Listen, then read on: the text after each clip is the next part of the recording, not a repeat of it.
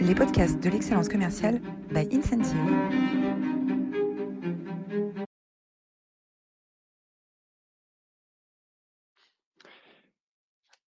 Bonjour à tous et bienvenue dans cette nouvelle édition des masterclass de l'excellence commerciale. J'ai l'immense plaisir et l'immense honneur d'accueillir euh, aujourd'hui Hubert Joly, Hubert Joly qui est euh, l'ancien euh, CEO euh, de Best Buy, qui est actuellement professeur à la Harvard Business School. Un, grand bonjour Hubert. Bonjour Roland. Alors Hubert, on se connaît depuis un certain nombre d'années. on va parler d'un sujet qui te, qui te tient à cœur, c'est ce que tu appelles the, human magic.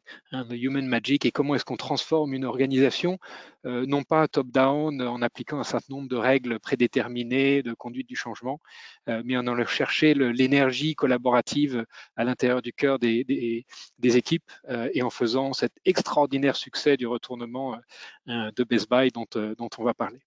Avant de commencer, bah, vous êtes toujours aussi euh, formidable. Aujourd'hui, vous êtes 226 euh, inscrits à cette, euh, masterclass.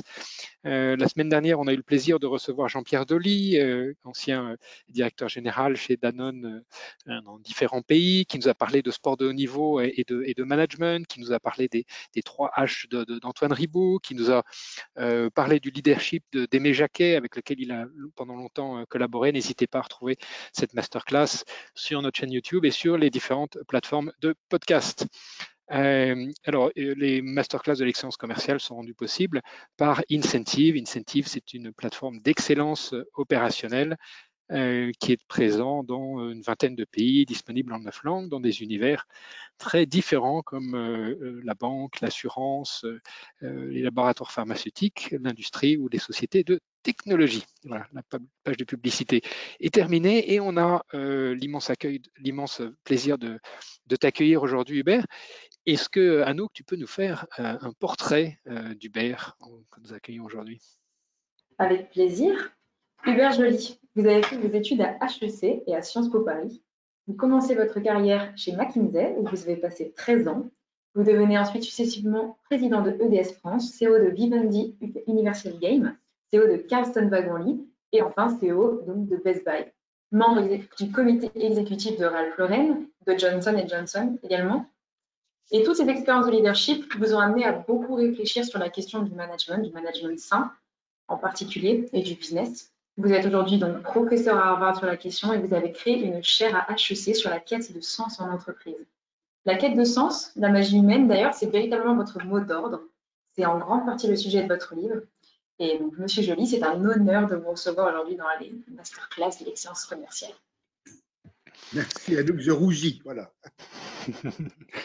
Alors, Hubert, quand tu reprends, euh, quand tu reprends Best Buy en 2012, euh, euh, l'histoire est plutôt compliquée. Hein. On a Amazon qui est en train de dominer très largement euh, l'industrie de l'électronique grand public. Euh, il y a euh, Circuit City qui a déposé le bilan, Radio Shack qui va, qui va pas très fort.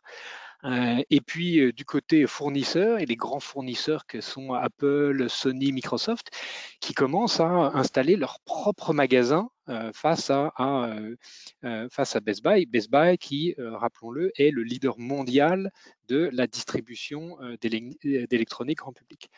Donc, euh, tu reprends, euh, tu reprends euh, Best Buy en 2012.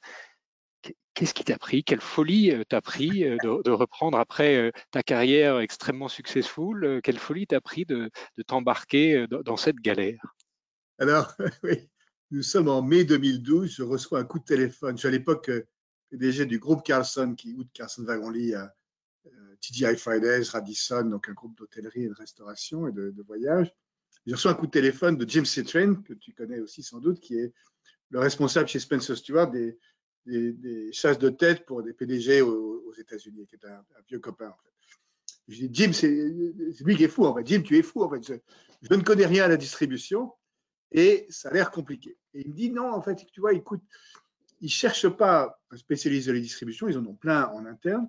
Ils cherchent quelqu'un qui a une capacité de, donner un regard neuf et de faire un, redressement. Et toi, les redressements, c'est ce que tu sais faire. Donc, euh, je suis convaincu que c'est pour toi. Donc, fais-moi un plaisir. Au moins, regarde, examine. Et donc, avant de rencontrer le conseil d'administration de, Best Buy, j'ai pris le temps d'étudier, comme m'avait demandé euh, Jim, et j'ai vu deux choses. Voilà. Euh, contrairement à, peu à tout ce que tout le monde pensait, euh, premièrement, le monde avait besoin de Best Buy. Les clients, pour certains de nos achats, pas tous, mais certains de nos achats, c'est quand même pas mal de pouvoir voir le produit, le toucher, l'écouter, poser des questions aux vendeurs, etc. et, et, deuxièmement, les, fournisseurs avaient besoin de Best Buy. Puisque euh, s'ils ont des produits qui sont juste sur des étagères à Walmart ou juste une vignette sur Amazon, ils ne peuvent pas mettre en valeur les, fruits de leurs milliards de dépenses en recherche et développement, en fait. Donc, ils ont besoin de mettre en valeur leurs nouveaux produits. Et euh, le bon endroit pour ça, c'est Best Buy. Donc, le monde avait besoin de Best Buy. Et ensuite, ce que je voyais, c'est que tous les problèmes qu'on avait étaient des problèmes qu'on s'était créés nous-mêmes. Donc il n'y avait personne, on n'avait pas besoin de se plaindre euh, vis-à-vis de quelque chose. Nos prix n'étaient pas compétitifs. L'expérience euh, sur notre site était déplorable. La vitesse d'expédition des produits était euh, médiocre. L'expérience en magasin s'était détériorée. La structure de coût était exagérée. Donc tout ça, c'est les problèmes qu'on s'est soi-même créés. La bonne nouvelle, c'est qu'on peut les résoudre. Et, donc, je me suis dit qu'il y avait suffisamment de matière pour pouvoir y aller. Et donc, quand j'ai commencé le dialogue avec le comité, avec le, oui, le comité du conseil d'administration qui a été désigné pour recruter de nouveaux patrons, je leur ai dit, bah, écoutez, moi, ça m'intéresse, euh, et, voilà comment je, pourrais imaginer de prendre le sujet.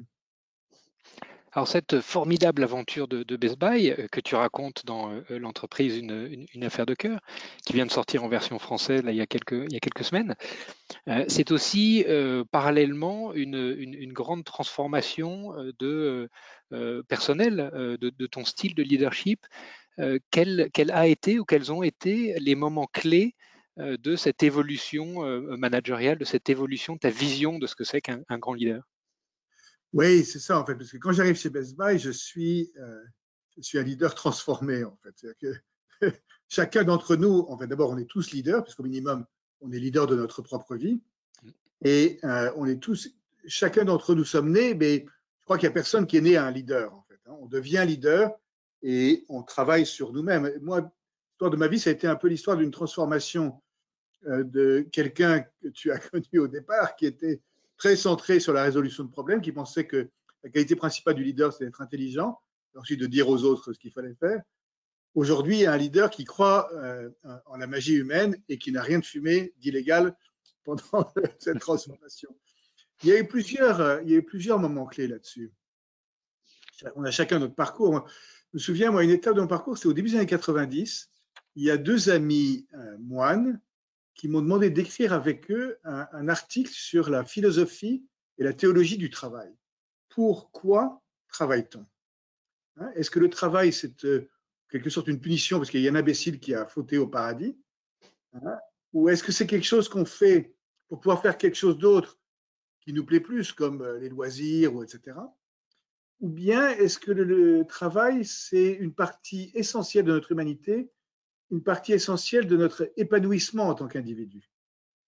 Malheureusement, dans les entreprises, 80% des euh, collaborateurs ne sont, pas engagés dans leur travail. Hein. Il y a des statistiques là-dessus, donc c'est plutôt le cas numéro un ou le cas numéro deux.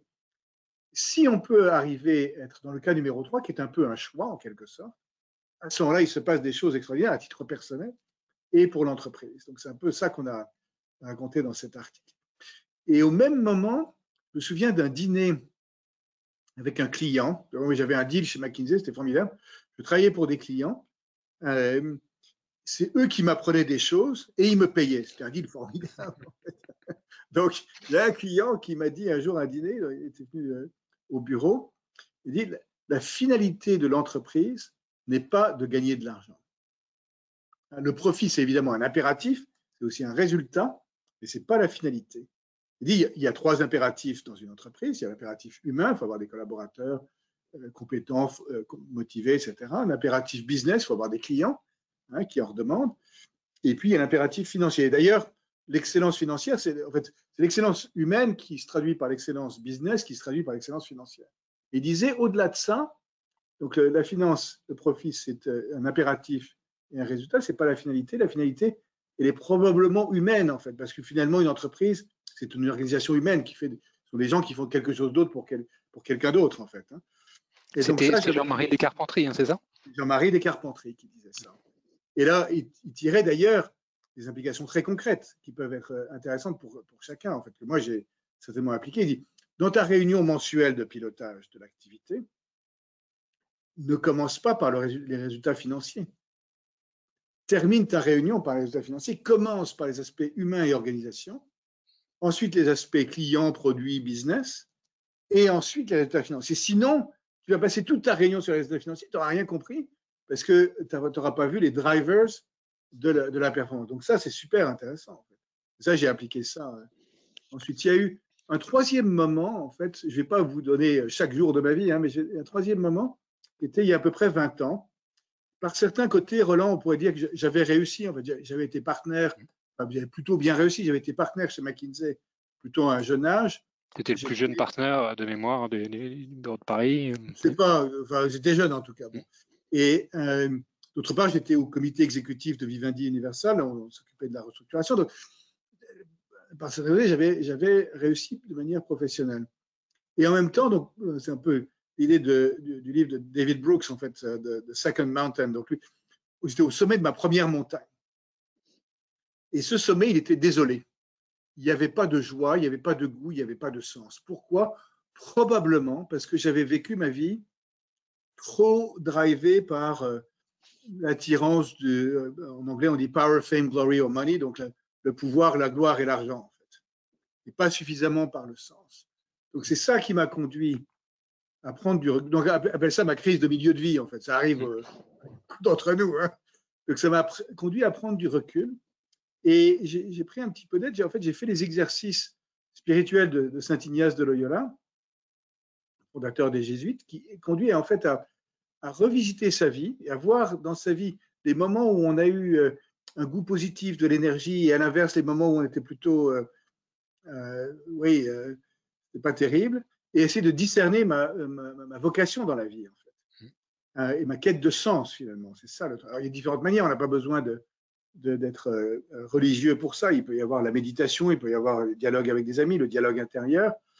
Mais donc, euh, essayer de discerner quelle était ma vocation. Moi, je définis aujourd'hui mon purpose comme étant, mon sens de vie comme étant essayer d'avoir un impact positif sur les gens autour de moi. Ça commence petit, euh, parce que c'est là où je suis en fait. Et essayer d'utiliser la plateforme que j'ai pour avoir un impact positif sur le monde. Alors, quand j'étais chez Best Buy, c'était bah, faire du bien chez Best Buy. Et aujourd'hui, là où je suis, c'est euh, essayer de transmettre et d'aider la prochaine génération de leaders à, être, à devenir la, meilleure version d'eux-mêmes qu'ils peuvent, qui peuvent être. Et, le, très brièvement, la dernière, euh, dernière étape qui m'avait marqué, c'était à partir de 2009, j'ai travaillé avec un coach, Marshall Goldsmith, qui m'a euh, appris à embrasser non pas le feedback, mais le feed forward. Que que j'ai fait dans le passé, je ne peux pas le changer, mais je peux décider les points sur lesquels j'ai envie de m'améliorer et ensuite demander de l'aide pour m'améliorer là-dessus. Et ça, ça m'a libéré parce que moi, j'étais, j'avais beaucoup de mal avec le feedback. Je suis, pendant très longtemps, j'étais un, perfectionniste. Et donc, les perfectionnistes, ben, on n'aime pas quand ça se passe pas bien. Et malheureusement, comme on est humain, ça se passe pas toujours bien. Et donc, le fait d'arriver à me dire, voilà les points sur lesquels j'ai envie de m'améliorer et de demander de l'aide. Hein, je m'appelle Hubert et j'ai besoin d'aide. Ça, ça a été euh, un élément essentiel. Donc, c'est comme ça que, ensuite, c'est l'état dans lequel je suis arrivé chez Best Buy. Alors, tu arrives chez Best Buy et euh, j'imagine que les, les, collaborateurs euh, sont, sont, pas tous, sont pas tous plein de plein d'énergie et finalement on se retrouve aujourd'hui dans une situation où c'est une étude que tu euh, que, tu cites dans, ton livre, euh, une étude de, ADP euh, Research Institute dans 19 pays, donc une étude significative avec 20 000 personnes, qui estime que seulement 16%, 16%, c'est très peu, hein, des employés sont, pleinement investis dans leur, dans, leur métier. Donc la, question, là, c'est comment est-ce qu'on redonne du sens à 125 000 collaborateurs? Donc, il y tu nous as décrit ta quête personnelle, mais ensuite, comment est-ce comment est-ce qu'on la diffuse pour euh, retrouver finalement cette énergie euh, initiale? Alors, il y, a, eu plusieurs étapes, en fait, euh, bien sûr, La première étape, c'est en 2012. Donc on, l'a dit tout à l'heure, hein, tout le monde pense qu'on va mourir. Il y a zéro recommandation à l'achat de la part des analystes sur le cours de bourse. Et le principal conseil que les analystes me donnent, c'est euh, ce qui est traditionnel dans les, redressements, cut, cut, cut. Bien, il va falloir que tu fermes des magasins et que tu vires du monde. Alors malheureusement, entre guillemets, tous les magasins sont rentables. Hein, j'ai regardé quand même. Donc fermer des magasins, ça ne paraît pas une stratégie gagnante. Et deuxièmement, virer du monde, c'est un peu comme si les collaborateurs étaient le problème, alors qu'à mon avis, mon intuition, c'est qu'ils allaient être la source de la solution.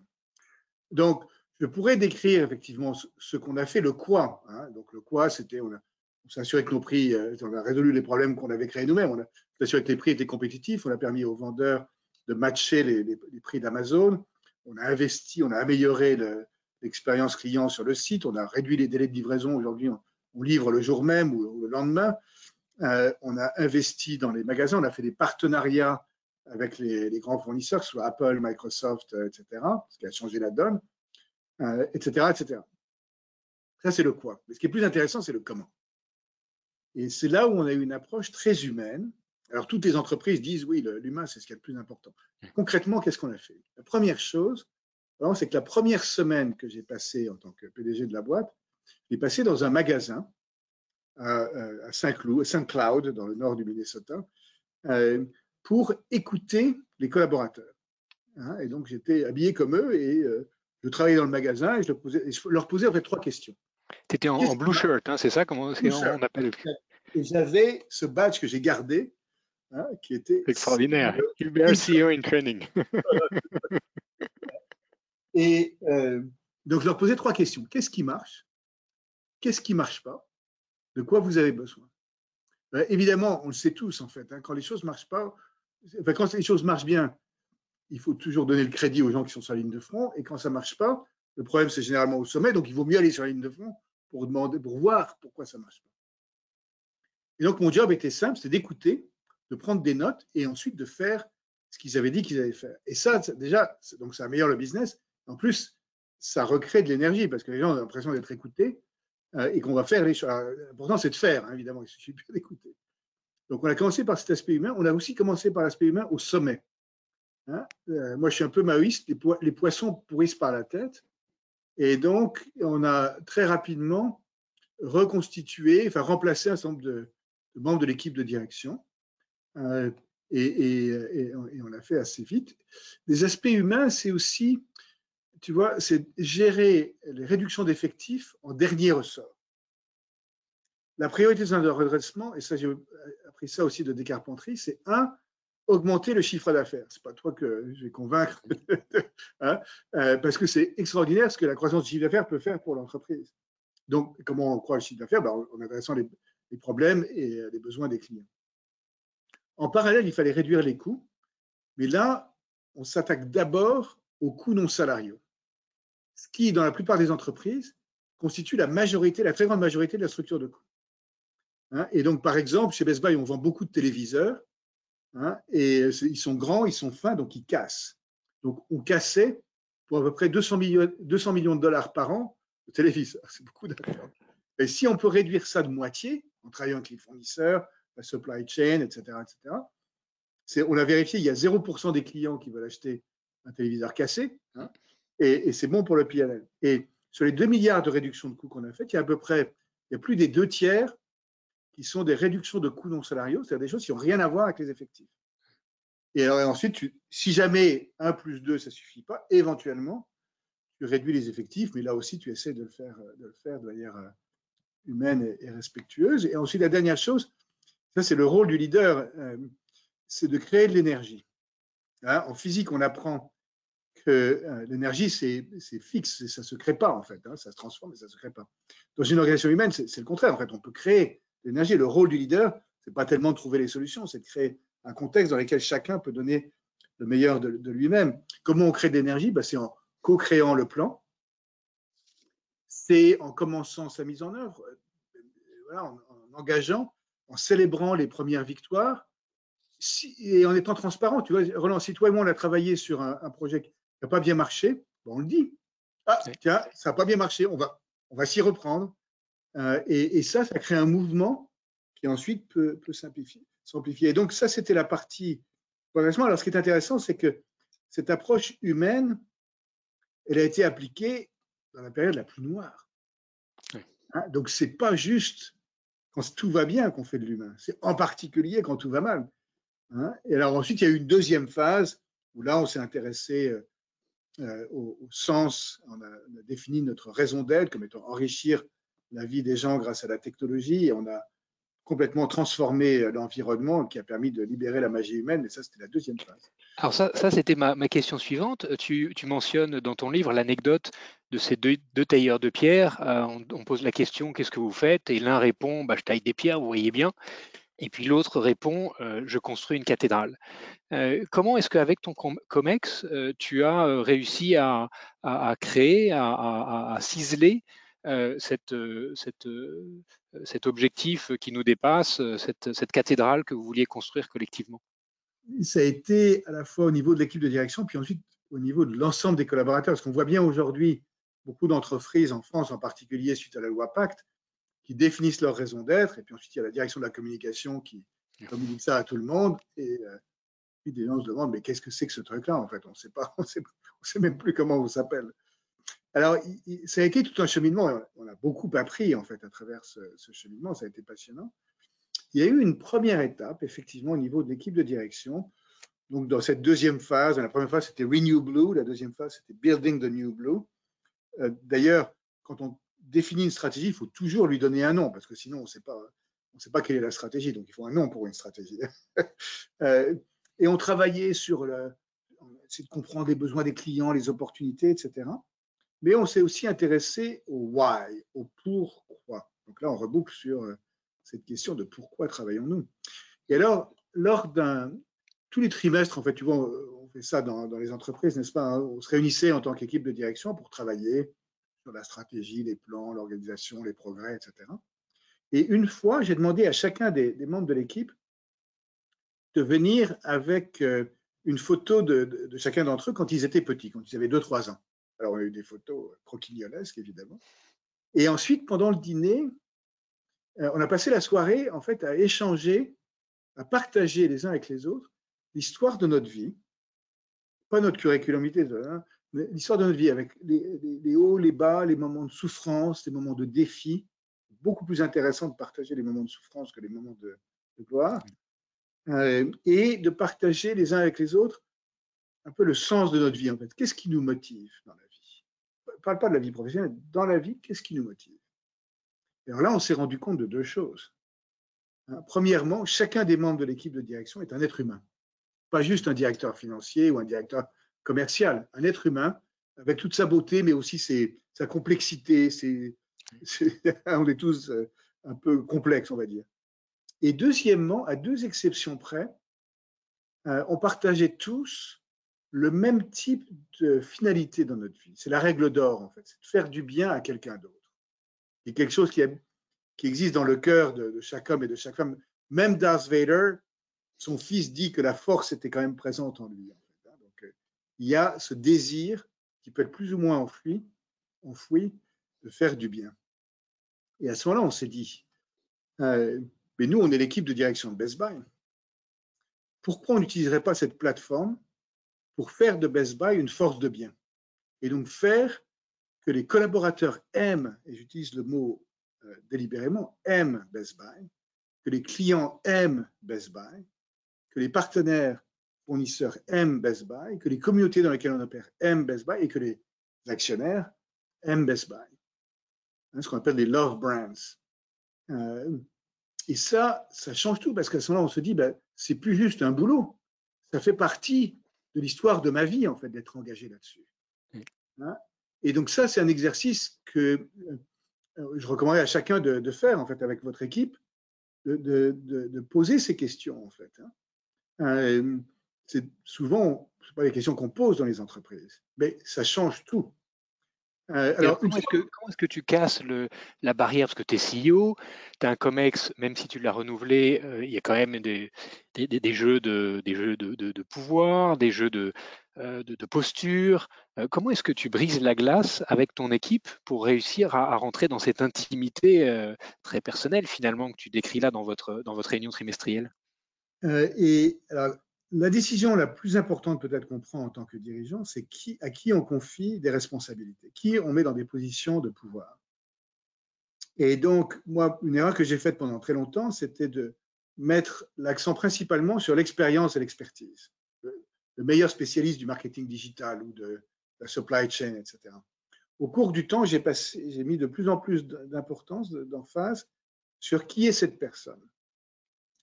Quand, quand j'ai été interviewé pour devenir patron du groupe Carlson, Marilyn Carlson Nelson, qui est la fille du fondateur et donc euh, que je envisagé que je remplace, m'a posé une question lors de l'entretien. Hubert, parle-moi de ton âme. Qui pose cette question? J'imagine que tu ne l'avais pas préparée, celle-là. et, on a eu une très bonne discussion. Et c'est un point important. Alors moi, je ne la pose pas comme ça, cette question. Je pose, qui, parlez-moi de vous, quel type de leader êtes-vous? Comment vous voulez, comment vous voudriez qu'on se souvienne de vous? Euh, Ma femme Hortense, qui est coach de dirigeants, elle, demande aux dirigeants de, rédiger leur oraison funèbre. Hein? Et ça, ça permet de connaître quelqu'un. Personne ne va dire, je veux qu'on se souvienne de moi comme étant celui qui a multiplié par 10 le cours de bourse de Best Buy. On s'en fout, pas qu'on s'en mais c'est pas le truc le plus important même si c'est vrai dans le cas présent. Donc ça, c'est une première chose. Hein, et donc d'être explicite sur euh, les valeurs et le type de leadership qu'on veut incarner.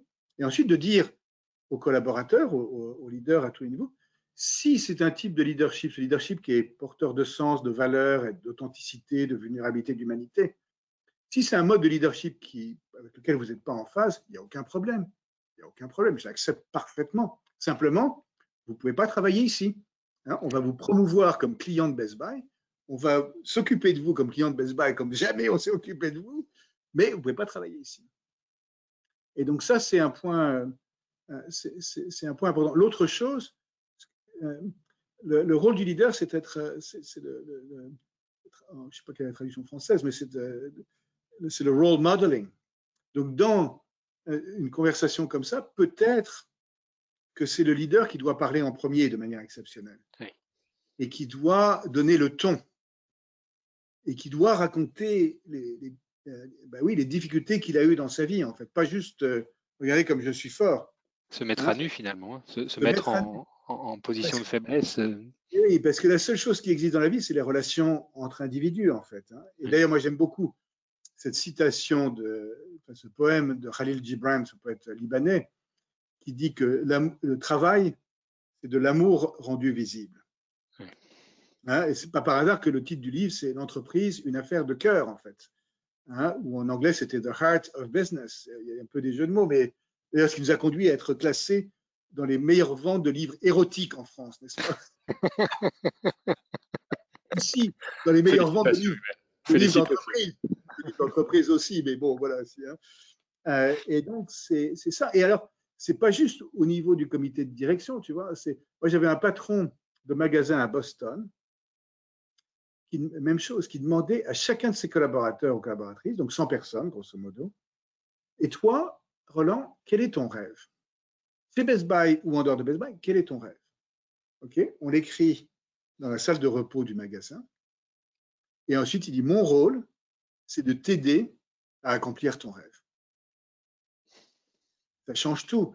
Et la dernière chose sur laquelle je, je, commenterai, c'est une fois qu'on a défini notre finalité, donc chez Best c'était enrichir la vie des gens euh, grâce à la technologie. Effectivement, il ne faut pas faire une campagne de communication, en fait. Il faut faire tout un travail pour que chacun puisse connecter, donc ce n'est pas du haut vers le bas, c'est de l'intérieur vers l'extérieur, que chacun puisse connecter ce qu'il habite Hein, ce, qui le drive, ce qui le motive, avec son boulot. Et que ce boulot soit connecté avec la finalité de, de, l'entreprise. Et ça, c'est tout un travail, on pourra y revenir, mais donc euh, euh, il faut casser les, il faut, des choses que j'ai apprises, en fait, si je devais résumer ce que j'ai appris voilà, au cours de ces 30 dernières années en particulier chez c'est que tellement de choses que j'ai apprises à l'école ou dans les premières années de ma carrière sont soit fausses, soit dépassées, soit incomplètes. Et en résumé, ça se résume à quoi? C'est l'idée de la primauté du profit, ça c'est faux, c'est mauvais. Le, management top-down, c'est faux, ça ne marche pas. il faut réinventer l'entreprise autour de, la poursuite d'une cause noble, hein, noble purpose, mettre les individus au milieu réellement, embrasser l'ensemble des parties prenantes dans une sorte de déclaration d'interdépendance, savoir créer un environnement dans lequel on peut libérer cette magie humaine, on crée un environnement la motivation est intrinsèque en fait, hein, et c'est de même que les collaborateurs font des, des choses euh, très spéciales, et gérer le profit comme un résultat et non pas comme une finalité. C'est ça le, résumé. Et, ce livre, c'est en fait, il décrit cette philosophie. C'est pas tellement l'histoire du redressement de Best Buy, c'est présente cette philosophie et surtout donne plein d'exemples concrets, très pratiques sur comment, c'est pour tous ceux, pour tous leaders, quel que soit leur niveau, parce qu'encore une fois, on est, on est tous leaders, pour chacun d'entre nous qui avons envie de cheminer dans cette direction, quelles sont tous les, idées, c'est un peu un manuel en fait, pour avancer dans cette direction. Je n'ai pas l'exclusivité de la sagesse, mais je voulais partager ce que j'ai appris au cours de ces 30 dernières années. Écoute Hubert, un, immense merci pour cet entretien. Si tu as encore quelques, quelques minutes, on sera euh, ravis de, de, te garder encore avec nous euh, pour, le, pour les questions des, des auditeurs. Euh, alors, on, a bien sûr traditionnellement quelques suggestions pour nos, pour, pour nos, euh, euh, nos auditeurs. Alors, la première suggestion, c'est de vous précipiter à la FNAC pour acheter l'entreprise une, une, affaire de cœur. manuel pour révolutionner l'entreprise. ça se lit comme un roman, c'est passionnant, c'est plein d'anecdotes, c'est plein de conseils très concrets, c'est plein de, de citations, d'images à utiliser en, tant que, en tant que leader avec, avec votre COMEX et avec vos équipes. on a sélectionné également euh, Aristote, 10 clés pour repenser le management, un, très joli livre de, Pierre Delbé, euh, qui est euh, philosophe. et puis, on a sélectionné également de Saint-Ignace de Loyola les exercices spirituels qui normalement prennent quatre semaines, hein, je crois. Toi, tu as, tu l'as fait en combien de temps ces exercices spirituels Quatre semaines à temps plein. moi, je l'ai fait sur deux ans en cours du soir, tu vois. Sur deux ans en cours du soir, d'accord, d'accord. Voilà, donc euh, euh, quelques, quelques lectures pour approfondir, euh, pour approfondir ce que nous a dit, ce qu'a partagé avec nous Hubert. Et si vous avez des questions, n'hésitez pas à les poser directement sur le sur l'interface et Anouk va nous les, va nous les partager. Anouk, est-ce qu'on a des questions de nos auditeurs?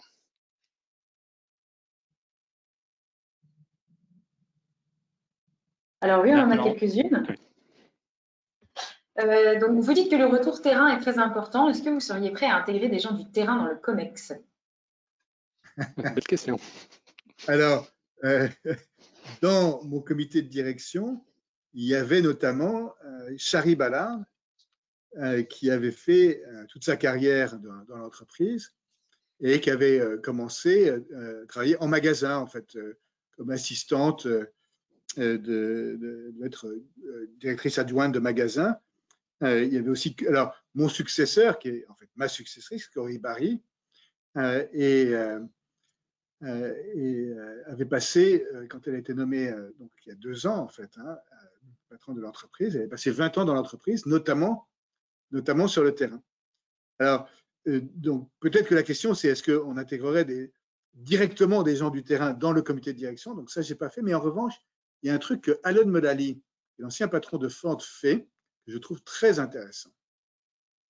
C'est quand il fait ses réunions hebdomadaires de pilotage de la performance, il a tout un système très sophistiqué.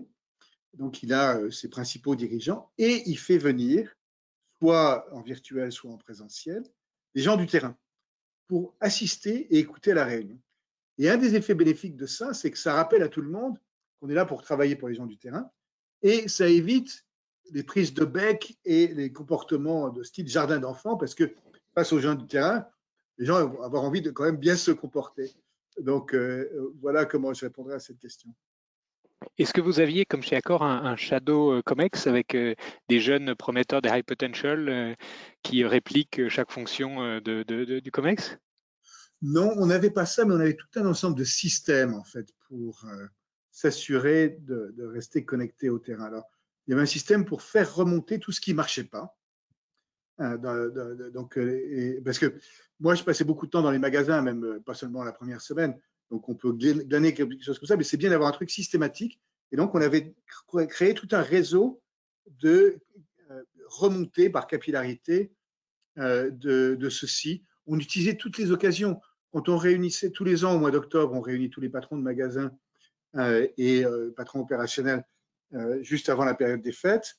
Eh bien, à chaque petit déjeuner, déjeuner, etc., on réunissait des, petits groupes pour les écouter. Alors, c'était pas très juste parce que souvent c'était les meilleurs en fait qu'on réunissait. Donc, si tu étais meilleur patron de magasin, tu gagnais d'avoir un petit déjeuner à 7h moins le quart le matin avec le patron pour, raconter ce qui marchait, ce qui marchait pas.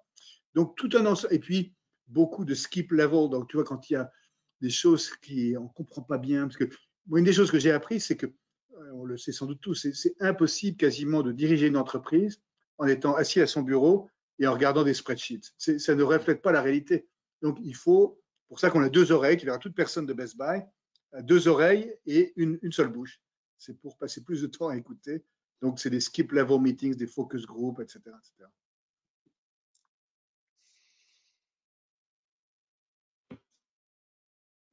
Est-ce que la motivation financière est une motivation valable face à la quête de sens? Ah, ça c'est passionnant. Euh, il y a tout un chapitre du livre qui est consacré à ça. Euh, il, y a, une étude, il y a plusieurs études qui ont été faites, notamment par le MIT, qui montrent, alors ça, ça va déménager dans les chaumières, dans les forces de vente en fait. Ça montre que les incitations financières détériorent la performance. Les incitations financières détériorent la performance. Alors, quand le monde était un monde du travail était un monde très mécanique, hein, donc le taylorisme, etc., ça pouvait marcher. Mais euh, dans le monde où le travail est assez créatif et il faut plutôt ouvrir l'esprit, c'est très intéressant. Les institutions financières détériorent la performance. Alors, si on s'interroge, moi, j'interroge des, collègues, des collaborateurs, quand tu te lèves le matin, est-ce que c'est principalement, tu, organises ton travail et ta vie en fonction de qu'est-ce qui va te permettre de maximiser euh, ton enrichissement personnel La plupart des gens disent bah, évidemment non. Hein. Alors, soyons clairs, moi je suis pour que euh, on partage la création de richesse. Mais le problème, en fait, c'est que si on utilise la carotte et le bâton, hein, ce qui sont un peu les institutions financières, eh bien, qu'est-ce qu'on obtient? On obtient des ânes ou des comportements d'ânes. Et dans les entreprises d'aujourd'hui, bah, on n'a pas besoin d'ânes, on a besoin d'êtres humains intelligents.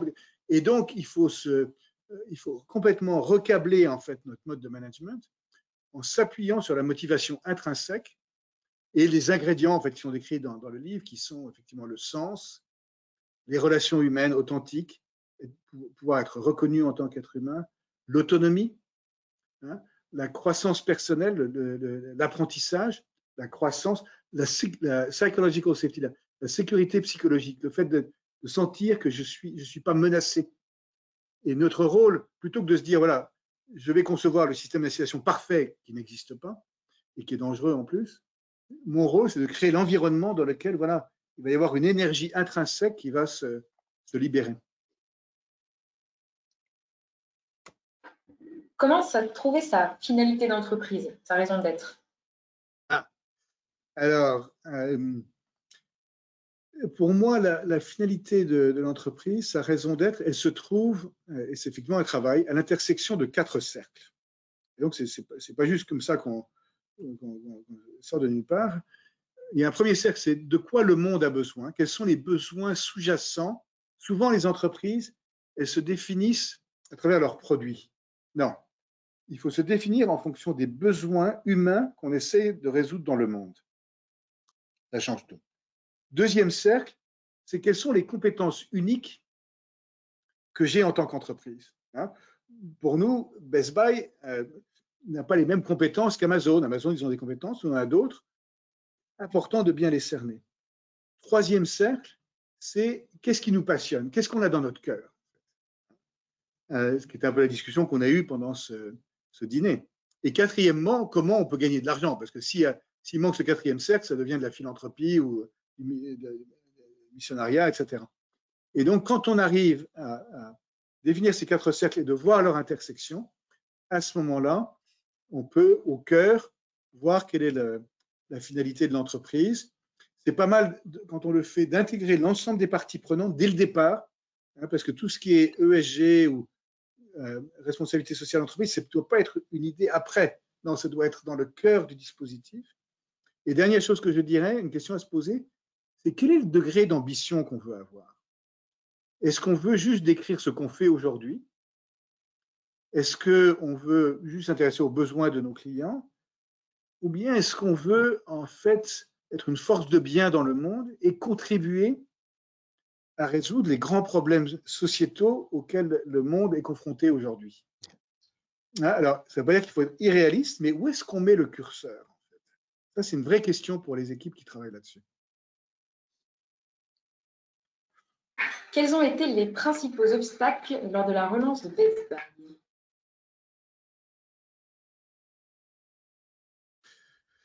les principaux obstacles pendant, lors de la relance de Best Buy bah, Il y en a une qui est, euh, il y en a un qui est que tout ceci, c'est facile à énoncer, mais c'est difficile à faire, donc c'est beaucoup de travail et de persistance. C'est le fait que c'est pas linéaire, donc euh, il y a des trimestres, hein, parce que dans les entreprises, on est pas mal rythmé par les résultats trimestriels. Des trimestres où on faisait des bons progrès, puis il y a eu un trimestre à un moment donné, tiens, ça s'est pas bien passé, pas passé aussi bien qu'on aurait voulu. Donc, comment on réagit par rapport à ça? Ça, c'est vachement intéressant, en fait. Hein. Est-ce qu'on baisse les bras? Est-ce qu'on panique? Ou est-ce qu'on essaie de comprendre ce qui s'est passé et on remet euh, le travail en route? Il peut y avoir des, euh, choses euh, qui arrivent, des crises. On a eu plein de crises. À un moment donné, on nous a dit, le FBI nous dit, on pense que vous, vous êtes la dernière victime des cyberattaques. On nous dit ça 15 jours avant Black Friday, tu vois. Donc, comment on gère ça? Il y a aussi la crise avec les droits de douane sur les produits venant de Chine, qui était à peu près 60% de ce qu'on ce qu'on vendait. Euh, et ensuite, ça a été, il y a beaucoup de choses qu'on a faites qu'on ne savait pas faire en fait. Donc au fur et à mesure, et ça c'est une grande qualité du leader, c'est d'être capable de dire je ne sais pas. Alors c'est devenu super facile parce que peut-être que certains d'entre vous aviez le, manuel pour gérer le Covid, hein, mais le reste d'entre nous n'avait pas ça. Donc aujourd'hui, plutôt que d'avoir des leaders qui sont omniscients, omnipotents, des leaders qui sont authentiques et qui sont vulnérables et qui sont capables de dire c'est nouveau pour moi, il va falloir qu'on. Et donc, qui demandent de l'aide, qui demandent conseil. Donc, quand, on a pivoté en phase redressement à la phase croissance, on s'est interrogé comment on peut arriver à transformer l'entreprise, quelle est la meilleure manière de s'organiser, par exemple. Hein, parce que l'erreur que je faisais, c'était euh, aux, euh, aux, équipes qui euh, gérait Best Buy en même temps de réinventer Best Buy. Et bien ça, c'était une erreur parce que une boîte de Best Buy, c'est un peu plus de 50 milliards de chiffre d'affaires, donc c'est un vrai travail à temps plein en fait. Et quelles que soient les bonnes intentions. Donc ce qu'on a fait, c'est qu'on a créé une équipe sur le côté, le, bureau de la croissance stratégique, hein, ou le département de la croissance stratégique, euh, qui a travaillé, qui a pu travailler sur les prototypes de nouveaux services, les pilotes, les tests, et euh, qui avait la, capacité à se dégager du quotidien pour réinventer euh, l'entreprise. Donc voilà, il y a eu plein d'obstacles et comme dirait Churchill, comme a dit Churchill, la vie, c'est d'aller, lui disait de catastrophe en catastrophe sans perdre son enthousiasme. Donc on pourrait dire la vie, ça c'est plutôt d'aller de défi en défi sans perdre son enthousiasme. Écoute, sur cette magnifique euh, citation, on va euh, euh, on va conclure cet entretien. Un immense euh, merci Hubert, c'était un, grand plaisir. Avec, moi, je retiens plein de choses. Je retiens le, feed forward hein, pour finalement décider de, ce qu'on veut, de ce qu'on désire améliorer dans le, dans le futur. donner un nom à la stratégie, même Dark Vador est habité par la force, euh, euh, construire, construire une love brand euh, qui, qui soit aimée par ses collaborateurs d'abord, puis ensuite par ses clients, par, ses, par tous ses stakeholders. La merveilleuse citation que tu nous as, que tu nous as citée là, de, de Khalid le travail, c'est l'amour rendu, rendu visible. vraiment, on a, découvert, on a entre, entre, entrevu une partie de, euh, la Human Magic que tu décris si merveilleusement dans, ton livre. Donc, je vous invite encore une fois tous euh, à vous précipiter à la FNAC euh, pour acheter l'entreprise Une affaire de cœur. C'est un, grand moment à la fois de management, de, plaisir et de sagesse. Euh, voilà. Et, Hubert, je te souhaite euh, le meilleur à, à, la Harvard Business School pour transmettre euh, ta, ta fantastique expérience. Et j'espère avoir l'opportunité, on, on, espère avoir l'opportunité de t'accueillir dans le futur dans les masterclass de l'excellence commerciale pour aborder d'autres sujets. Un immense merci, Hubert. Merci Roland, merci Anouk et merci à tous. Me- Meilleurs vœux. Merci beaucoup. À très bientôt. Merci à tous.